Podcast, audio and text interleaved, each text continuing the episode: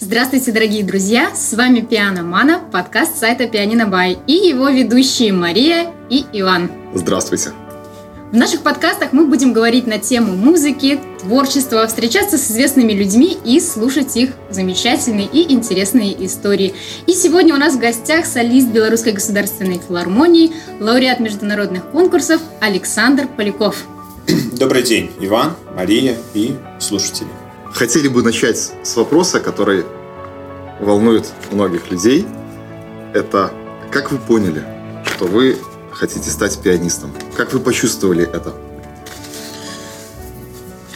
Вы знаете, так вот определенно э, ответить на вопрос, как ты почувствовал или как ты понял, решил, конечно, это все складывается в жизни поэтапно, потому что э, в начале становления, ну, можно сказать, как творческой личности, можно так сказать, как человек, который так или иначе связал себя с музыкой или любил просто музыку, да, с детства. И в детстве у меня была достаточно творческая атмосфера в семье, потому что мама музыкант сама, и она э, достаточно хорошо музицировала на фортепиано, хотя сама, в принципе, по специальности дамристка. Вот. Очень э, часто я бывал на ее концертах, где она принимала участие э, в концертах в их школе был такой педагогический оркестр народных инструментов, и они так или иначе на те или иные мероприятия гордо выезжали и давали те или иные концерты, что мне очень нравилось. И поэтому я вырос на всевозможных э, творческих мероприятиях, концертах. Я бывал в разного рода концертных площадках. И в дальнейшем меня как-то тянуло. У нас был инструмент. Я все время спрашивал мамы, а где вот эта вот нота, а как это потом называется, нотная грамота. И меня не заставили прийти в музыкальную школу. Я как-то сам пожелал. И, в принципе, э, родители отправили меня уже в музыкальную школу, и так началась моя уже такая музыкальная карьера. Вот. Изначально я занимался в Орше музыкальной школе, после в Республиканском музыкальном колледже, вот, в дальнейшем Белорусская государственная академия музыки, и уже после завершения как бы стал солистом Белорусской государственной филармонии. А скажите, Александр, вот я сама как музыкант, человек, который когда-то там, учился в музыкальной школе, вот у меня были моменты, когда э, хотелось, было очень тяжело, и хотелось все бросить, хотелось не ходить, потому что, ну, действительно, занятие музыкой – это очень ответственно, это очень тяжело, это, к этому нужно серьезно относиться. Вот у вас был такой переломный момент на протяжении всего вашего обучения? Или все было ну, легче? Ну, конечно, не все гладко, потому что, будучи э, ребенком, да, мы так или иначе увлекаемся многим.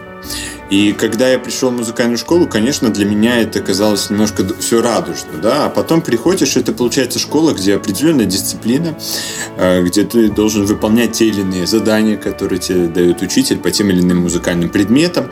Но знаете, меня вот э, именно увлекало э, занятие музыкой именно бывать на сцене. То есть, когда ты выходишь на концертную эстраду, и получаешь вот это вот удовольствие от общения с публикой.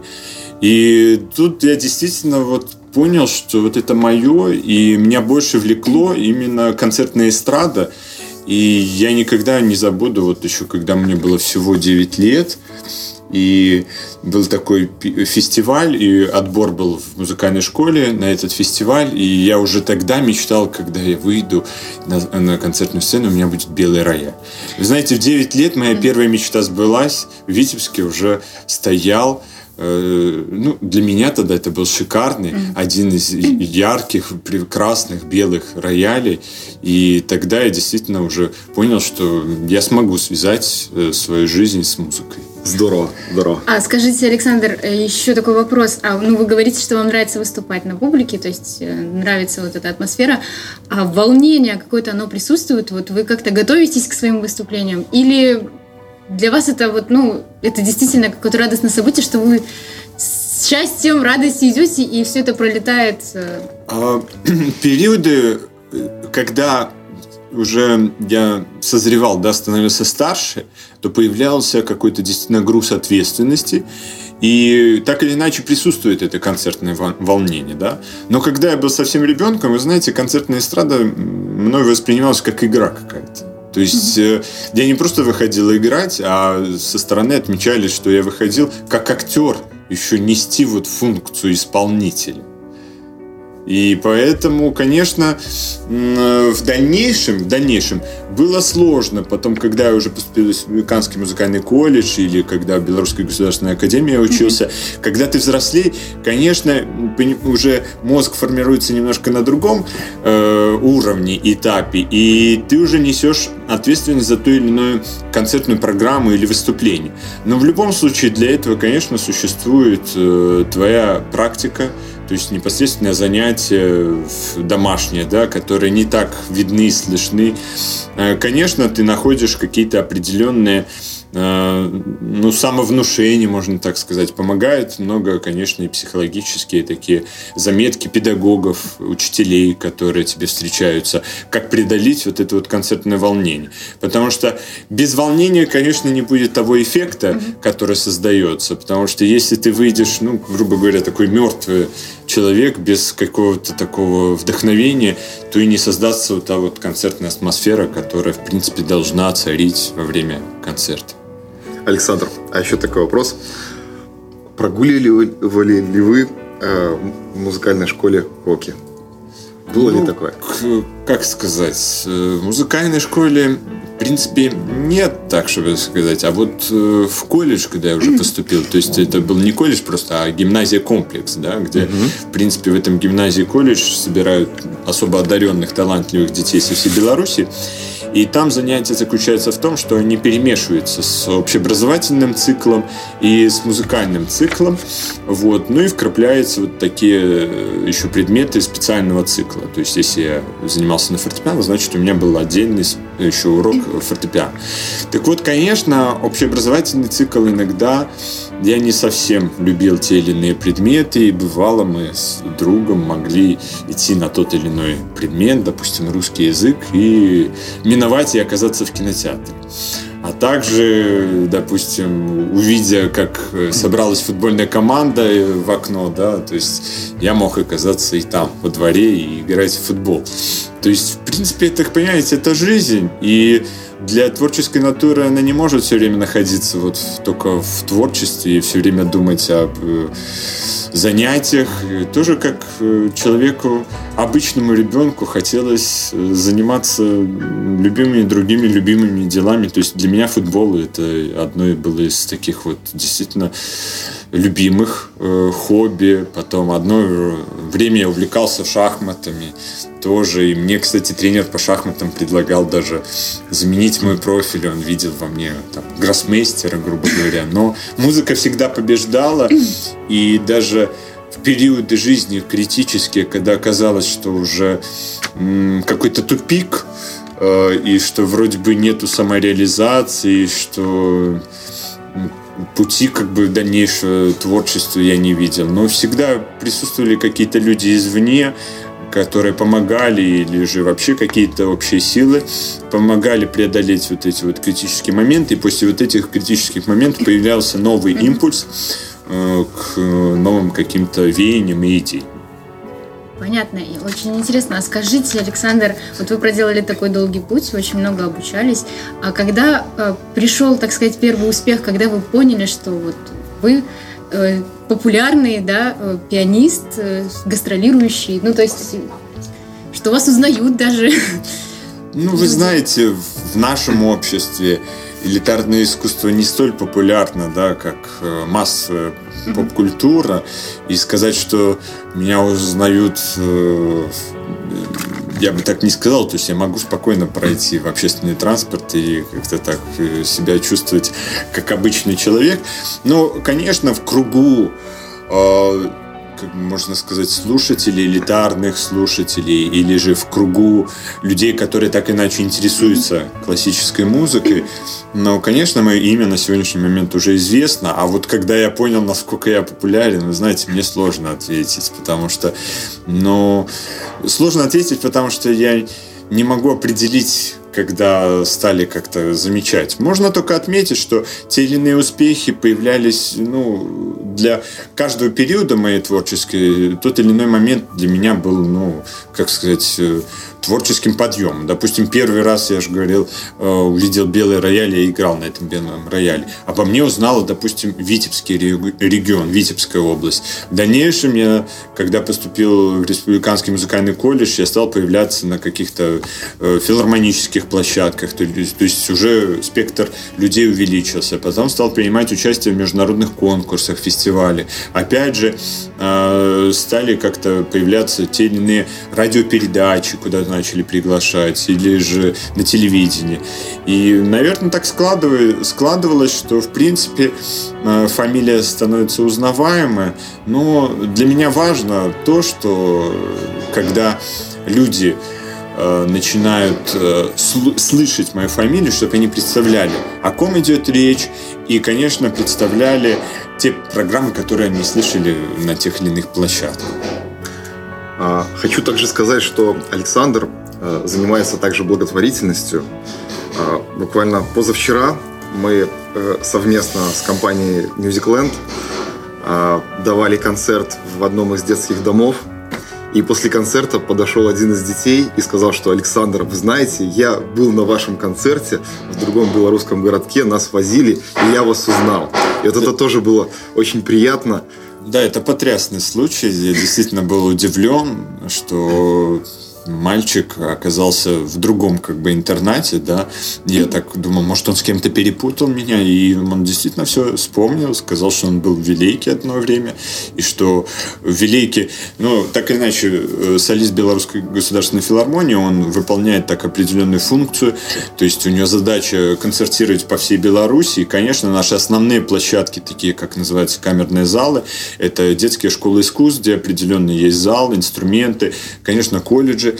И вот в этом городе, да, он сказал, что где-то 3 или 4 года тому назад я играл в этом детской школе искусств Великий, и их пригласили вот и несколько, да, из Столько этого лет он вот помнит Помнит, это, это хорошо. Значит, у него э, какое-то осталось впечатление, и та задача, которая иногда стоит передо мной, именно я называю ее миссионерская задача, потому что те концерты, которые мы даем по Беларуси в рамках э, Белорусской государственной филармонии, они не коммерческие, потому что стоимость билетов, я считаю, на сегодняшний момент, она весьма социальная, потому что, ну, на сегодняшний момент это 20 тысяч, а 20 тысяч можно, наверное, даже в кинотеатр не попасть. Mm-hmm, а так вы за эту стоимость попадаете и видите живого музыканта и, жив... и слушаете живой Живую звук. Да. да, это, это прекрасно. Это совсем другая энергетика. А, Александр, расскажите, в каких странах вы еще выступали и как вас встречают? А, ну, приходилось достаточно много где уже играть. И, вы знаете, почти перекрыт большой спектр европейского континента. И был в Испании, в Италии, Франции, Германии. Приходилось бывать в Польше, конечно. А, вот. И каждая страна имеет свой колорит, свою публику. А, вы знаете, первое такое грант, можно сказать, турне состоялось вот еще, я будучи студентом Э, консерватории, она же Академия музыки, э, когда приехал э, французский импресарио, его интересовали как раз молодые музыканты, и вот тогда отобрали несколько молодых музыкантов. И вы знаете, вот как доля, доля случая, а в тот момент я как раз учил много сочинений Фредерика Шопена, и в репертуаре было Э, э, этюды Фредерика Шопена, 12 этюдов из опуса 10. Э, достаточно сложное сочинение, в особенности, когда играешь еще целиком, как можно так сказать, опусом. И прослушивались несколько человек, и он выбрал именно меня, потому что у меня в репертуаре был именно Шопен. Потому что, ну, вы понимаете, что Шопен э, для э, француза его тоже считают своим, хотя он и польский по происхождению. Но так как второй период жизни Шопен очень много жил во Франции, в Париже, и плюс отец его был француз, поэтому французы любят Фредерика Шопена, эта музыка пользуется популярностью, и поэтому, конечно, импресарио схватился за это, плюс молодой, такой амбициозный э, парень, достаточно такой яркий. Вот. И первые турне прошли э, в Лиле, и, и вокруг этого замечательного городка, и, и там программа была полностью посвящена Фредерику Шопена, и было пять или шесть концертов, И в дальнейшем, конечно, мы, ну, как говорится, э, европейские э, концерты расширились, но вот первые азы такие, насколько я помню, и первые начинания были связаны с Францией. Угу. А скажите, Александр, а вообще, э, ну вы много произведений исполняете, самых различных композиторов, да?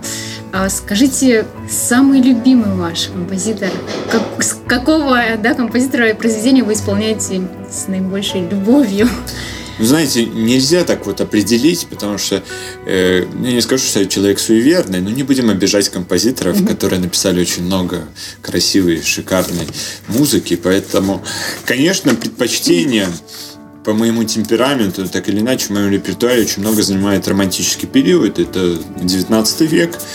И э, я же говорю, а, одно, бывают моментами, то есть в один период жизни я увлекался, допустим, творчеством Фредерика Шопена, потом а, период до этого у меня были много включал репертуар Ференца Листа, очень много исполнял русской музыки. Ну и, конечно, я люблю и из, эпохи классицизма те или иные сочинения. То есть мне сложно определить mm-hmm. тех или иных композиций, которые наиболее любимы. Но Часто в репертуаре, которые э, включены, это, конечно, Лиз, Шопен, из русских Чайковский, Рахманинов, а, из венских классиков предпочтение так отдаю Моцарту. Вот мне как-то он близок по его какому-то жизненному тонусу, может быть, жизнелюбию, хотя человек жил в весьма непростых условиях, хотя на сегодняшний момент один из продаваемых, можно так сказать, композиторов. Вот, потому что если приезжаешь в Австрию, то, конечно, Моцарт повсеместно, особенно в Вене. И удивляет, что Моцарта продают прям везде. Ну ладно, еще конфеты, но когда ты видишь изображение Моцарта на носках или уже даже на туалетной бумаге, это, конечно, парадоксально. Вот. Поэтому, а суть-то в чем, да? Моцарт был захоронен в общей могиле, то есть не нашлось даже средств у его родственников, знакомых, чтобы захоронить отдельно. То есть, а на сегодняшний момент, я же говорю, то есть имя Моцарта известно на весь мир. Хорошо, Александр, а, вернемся немножко к вашей работе вот сейчас, да, где вы работаете. Вы работаете в филармонии, насколько нам известно. А, я думаю, многим слушателям будет интересно, как вообще проходит ваш рабочий день стандартно. Вот чем вы занимаетесь в свой рабочий день? Но, э, весь, знаете, э, рабочий день очень сложно сказать, что филармонический работник это вот стандартно, как пришел э, работник, да, завода, пришел к 9 и ушел там в встал, 6. Встал у станка, да, нажал красную кнопку. Кнопку, да, и, и начал что-то делать, да. Понимаете, у музыканта немножко все по-иному. То есть э, сегодня э, допустим, я свободен от концерта, и у меня может масса быть времени занято слушанием музыки. Угу. То есть я начинаю прослушивать, для чего это? То есть мне нужно вдохновение, чтобы создать ту или иную концертную программу. И поэтому я слушаю, что бы мне хотелось исполнить, какие концертные программы, допустим, исполняют те или иные известные исполнители, а, чтобы мне бы хотелось выучить нового, тоже очень важно получить вдохновение от того или иного композитора. Ну и, конечно, я прихожу тоже, я говорю, как к станку, то есть я прихожу в репетиторию, у меня стоит там два рояля, один из них Стэнвей, второй Август Фестер – и начинаю непосредственно такой рабочие моменты, то есть это начинаешь оттачивать то или иное сочинение или же учить его, разбирать. Каждая концертная программа новая, она включает в себя ну, где-то час-два музыки, и чтобы создать эту новую концертную программу, уходит много времени, много часов и труда. Иногда это так незаметно, и когда музыкант просто выходит играть свою концертную программу, кажется со стороны, что это все так просто и легко. На самом деле так и кажется всегда. А мне всегда вот любоп... интересовал вопрос, сколько нот за одну концертную программу воспроизводится? Вы знаете, Иван, это сложно посчитать, но очень много. Нет, но иногда интересно. кажется, на, на, на самом деле, чем больше нот, иногда проще играть. А вот где меньше нот, сложнее. Потому что чем меньше нот, ты более открыт, прозрачная фактура.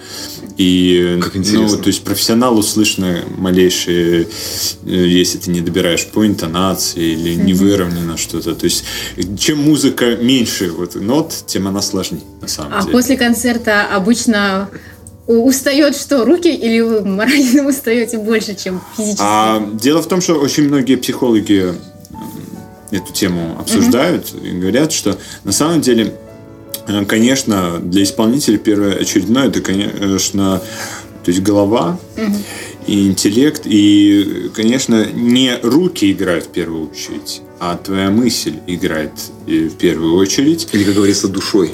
Да, душа тоже должна присутствовать, но все-таки в первую очередь работает очень колоссально мозг. Потому что а, мозг отвечает за много функций.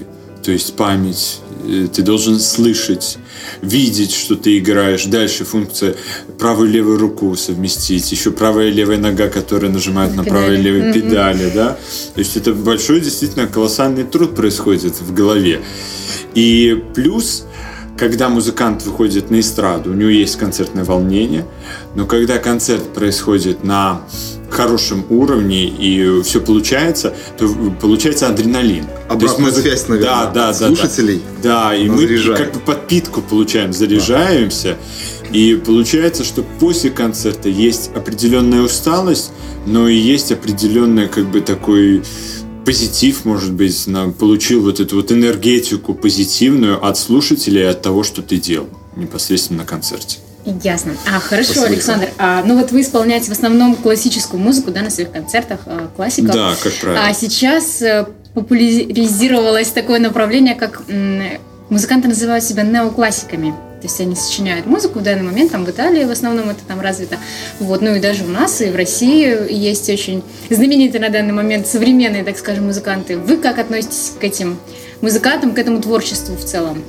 Ну, как я могу относиться? В принципе, всегда в разные эпохи существовали так или иначе разные стили. И даже в классический период, казалось бы, там в романтической эпохе не было массовой культуры. Да? В классической эпохе не было массовой культуры. Но были те или иные композиторы, которые писали для общей массы, для слушателей, для обывателей. Нет. Вот. То есть э, неоклассика это тот стиль, который, наверное, шагает ногу со временем.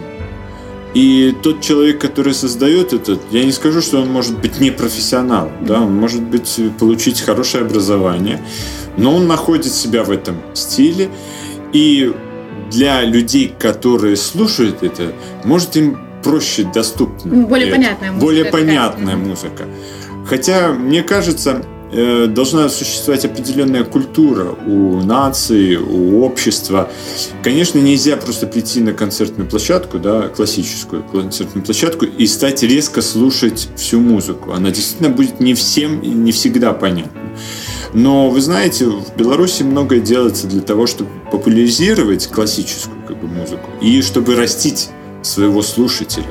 Той же Белорусской государственной филармонии. У нас есть целый отдел филармонии для детей и юношества, который уже в детский сад приходит и начинает воспитывать нашего слушателя, рассказывать, что такое концертный зал, как себя там вести, какие композиторы, какие стили, какие инструменты и многое-многое другое. Поэтому э, филармония это не просто концертная площадка, которая стоит в центре Минска, это большая, можно сказать, фабрика, которая работает над э, слушателем и работает над развитием этого слушателя. А вообще на концерты, на ваши, вы уже не раз выступали в Минске в нашей филармонии, да? Да. А, все время собираются большие залы, то есть это востребовано в нашей стране. Э, Вы знаете, возможно, я не могу сказать, что на всех концертах полные залы, но я считаю, что иногда у нас слишком много концертов, чем нужно, чем необходимо. Вот. Но это уже вопрос проблематики, мы не будем его трогать. То есть э, те планы, которые существуют от Министерства культуры, я не думаю, что будет это интересно слушателям и радиослушателям этой передачи. Поэтому мы это затронем. Я могу сказать так, что мои последние концерты, да, последнее время пользуются популярностью, и тот проект, который я создаю, как правило, собирает аншлаг. Да, мы свидетели этого мероприятия. Также хочу рассказать, что Александр достаточно мобилен. Мы уже э, долгое время проводим а, такое мероприятие, которое называется «Свободное пианино». Начали мы его года три или четыре назад, вывозили э, регулярно акустическое большое старое пианино, отлично настроенное на берег Минского моря, на пляж, на песочек. Выставляли его, там играли мы, играли прохожие. А начиная с 2015 года мы стали выставлять акустическое пианино в городе, согласовав э, с Администрации. администрацией, да, можно так Это очень назвать. хорошая акция, и это как раз э, дает ту форму, что когда классический музыкант выходит вне концертного зала, ближе к людям, играет, в принципе, казалось бы, недоступную музыку, но в классической музыке очень много ярких сочинений, которые, выходя вот на такую арену, ты можешь своей энергетикой увлечь людей. И я видел, как насколько увлекали. И я вспомню тот случай, когда вот мы были на берегу Минского моря. Это шикарное воспоминание. Потому что та акустика, которая существовала там, она же не передается ни в одном концертном зале. Мало того, парадоксально опять же случай, когда подошла ко мне женщина такой преклонного возраста, и с точностью назвала то, что я играл.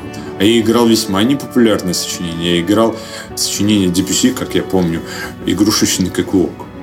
И она с точностью пришла вот туда и э, назвала это сочинение. То есть, в принципе, э, люди вот на том- Музыкально образованы. Образованы, да. Да, и, и я хочу сказать, что вот как мы выставляли пианино и на берегу Минского моря, там, где ходят просто люди прохожие, также мы выставляли это акустическое пианино и в ратуше, и в, в парке. Победы. А, заметно, что люди сами, э, люди прохожие подходят, играют, интерес.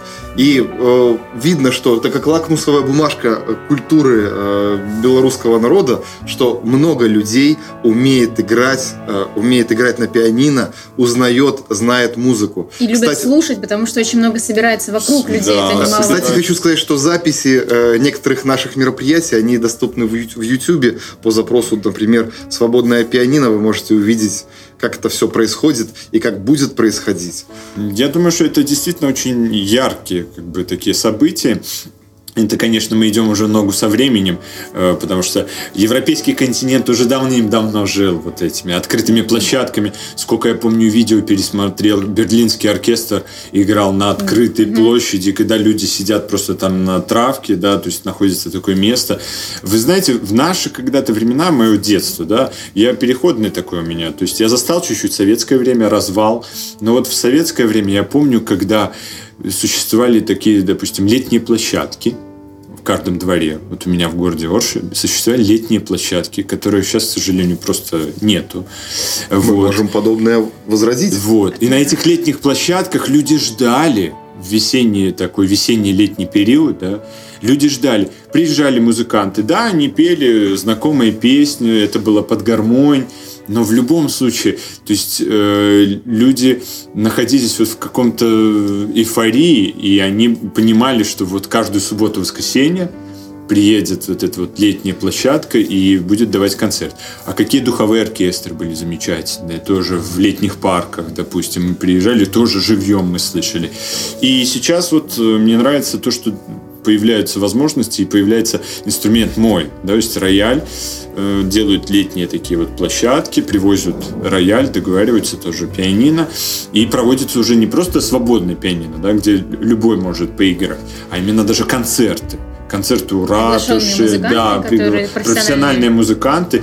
И меня удивило настолько, что когда у ратуши вот эти А проводились... сколько людей собирается? Да, да, да, вот Это который здорово, проводил, здорово. сколько людей, казалось бы, непопулярные, не хотелось там, а сколько пришло, там же яблоку некуда было упасть. Столько людей пришли вот на концерты классической это музыки. Все удивительно это имеет место наблюдать. быть, и все это Да. нужно продолжать, возрождать и Я за, я да, за. чтобы все это проводить. А скажите, Александр, тогда э, вопрос к вам на перспективу, да? Вообще, какие ваши планы на будущее?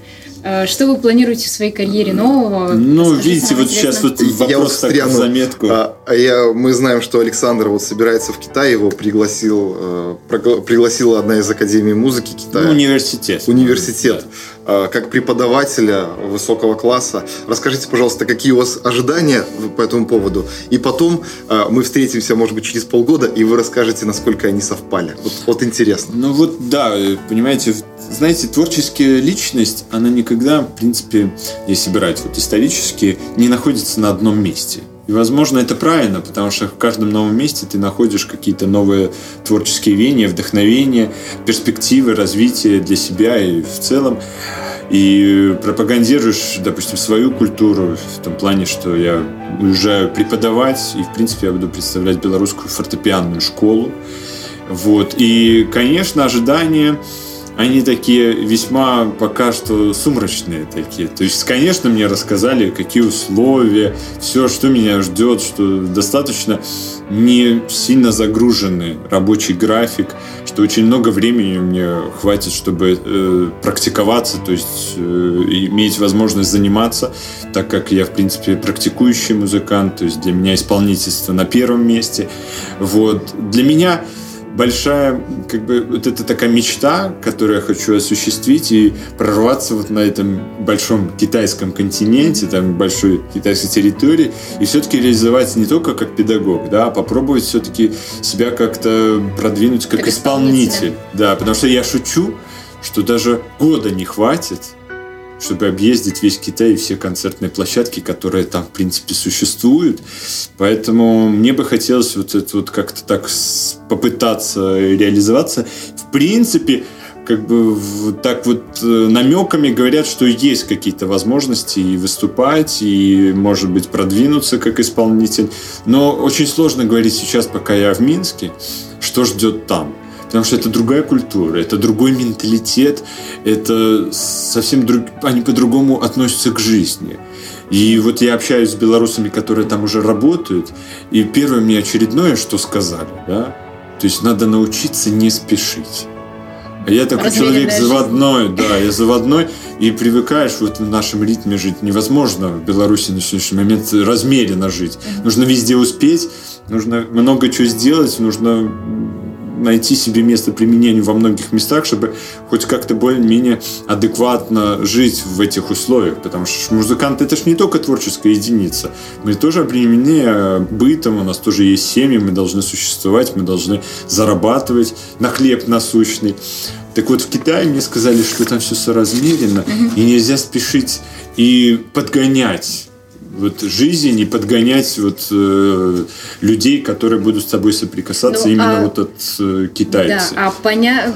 помимо вот э, там музыкальной да, культуры э, Китая, возможно, вы вообще зна... ну, наслышаны там про жизнь про обслуживание, про то, с чем вам придется столкнуться. Вот, да, нас, например, Иван был в Китае несколько раз, э, рассказывал призабавнейшие истории. Вот не страшно. Для меня самая главная боль это питание.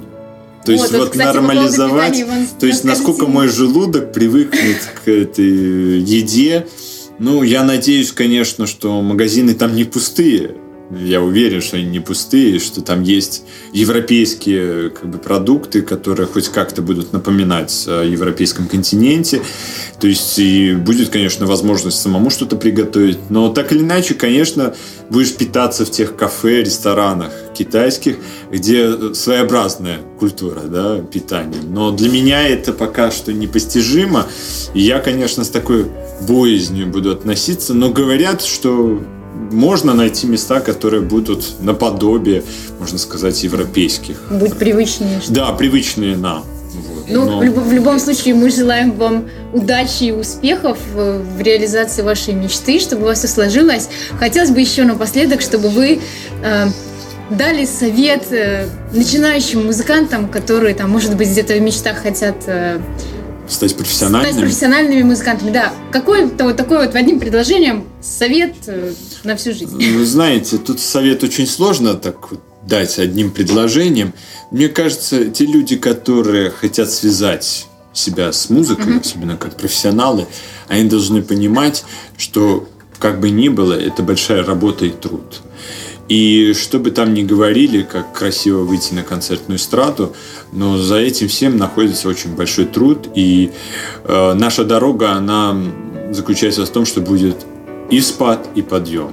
И вот в этом всем иногда очень лишь высокий подъем, и потом будет очень больно падать. И вы знаете, для меня вот я вспоминаю такого французского музыканта, который, когда я был еще ребенком, он приехал в Оршу, на скрипке играл. И мама подошла к нему и сказала, вот Александр, пианист, он хочет быть великим музыкантом. Так вот, он сказал такую фразу, которую я до сих пор всем говорю, всех интервью и всем детям, что великим стать легко, а вот удержаться на Олимпе сложнее. И вот с этим предложением я живу на протяжении вот всей своей творческой жизни.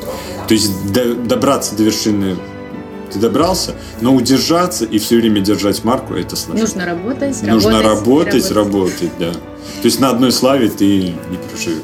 Спасибо, Александр, огромное. А, мы еще раз напоминаем нашим слушателям, что сегодня мы общались с солистом Белорусской государственной филармонии и лауреатом международных конкурсов Александром Поляковым, а, за что мы ему очень благодарны. И до следующих выпусков. Да, до следующих выпусков. Спасибо, спасибо. за приятную спасибо. встречу, за разговор и Ивану и Марии. Ну и также я думаю, что не будет скучной беседы, и радиослушатели много интересного услышат сегодня моего разговора.